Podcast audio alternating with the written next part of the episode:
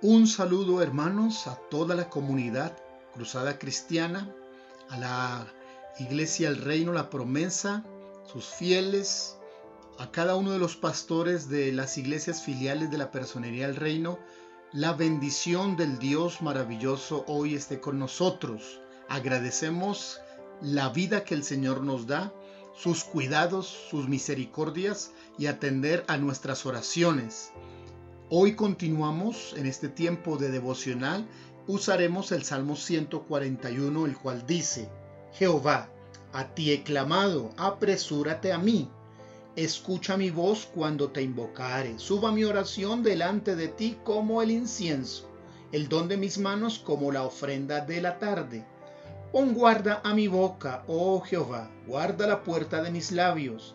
No dejes que se incline mi corazón a cosa mala, a hacer obras impías con los que hacen iniquidad, y no coma yo de sus deleites.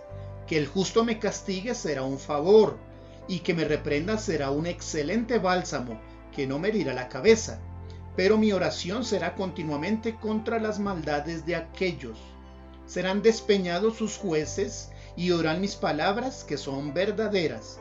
Como quien hiende y rompe la tierra, son esparcidos nuestros huesos a la boca del Seol. Por tanto, a ti, oh Jehová, Señor, miran mis ojos. En ti he confiado, no desampares mi alma. Guárdame de los lazos que me han tendido y de las trampas de los que hacen iniquidad. Caigan los impíos aún en sus redes mientras yo pasaré adelante. En esta canción David, el salmista, pide la protección de Dios, ayuda para no pecar. David pide que Dios lo guarde y no caer en la maldad y en el pecado. Hay cuatro cosas importantes en este Salmo 141. Uno, la protección de Dios en nuestra boca. La protección de Dios, en segundo lugar, de los deseos del corazón, las necesidades de las reprensiones del justo y el mejor justo a mi lado. Tracemos en este salmo estas cuatro cosas. Primero, nuestra boca es una puerta. Por allí pueden salir oraciones y buenas palabras o podrían salir las más terribles heridas y maldiciones. Santiago nos dice en el Nuevo Testamento que nuestra lengua es como un pequeñito fósforo que podría quemar un bosque completo. Las palabras pueden sanar, bendecir, orientar, animar o podrían causar el más grande eh, daño, heridas, resentimientos. Nuestra boca, ella puede declarar verdades o puede llenarse de mentira. Necesitamos, dice David, poner nuestra forma de hablar bajo el cuidado de Dios, como David lo hiciera reconociendo la fragilidad. Y hoy es tiempo oportuno para colocar nuestra boca bajo el cuidado del Altísimo. En segundo lugar están los deseos del corazón. Dice David que no se incline mi corazón a lo malo. Necesitamos hoy colocar nuestros corazones delante del Señor, que no estén. Existe la tendencia en nuestras vidas de ir a lo malo. Nos cuesta más inclinar el corazón a lo correcto que al placer o a lo dañino. El corazón podría alimentarse de iniquidad si no hay quien tenga un control sobre este.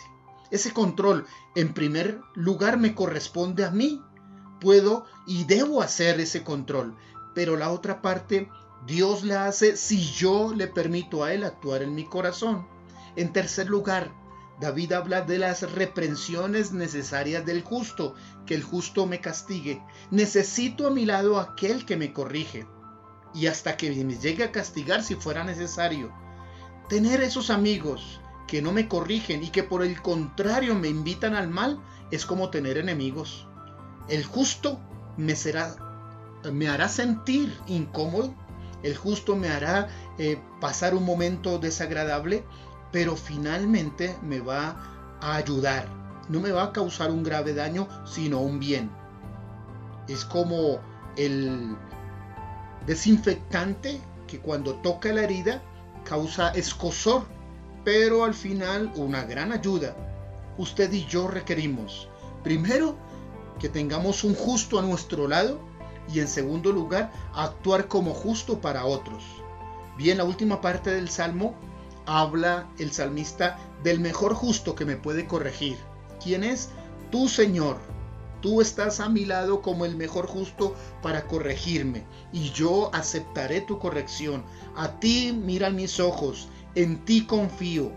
Guárdame del lazo del cazador, que yo sea sabio para pasar por encima de las trampas y que sea alguien que cada día viva para agradarte, Señor. Qué hermosas palabras, qué hermoso salmo para orar, para tomar. Estas cuatro cosas son importantes. Pida protección de su boca, que los deseos de su, corazón eh, estén guardados, que usted tenga y escuche las reprensiones del justo y que usted tenga al mejor justo y consejero a su lado, el Señor Dios, creador del cielo y de la tierra. Dios lo bendiga y vamos adelante buscando al Señor.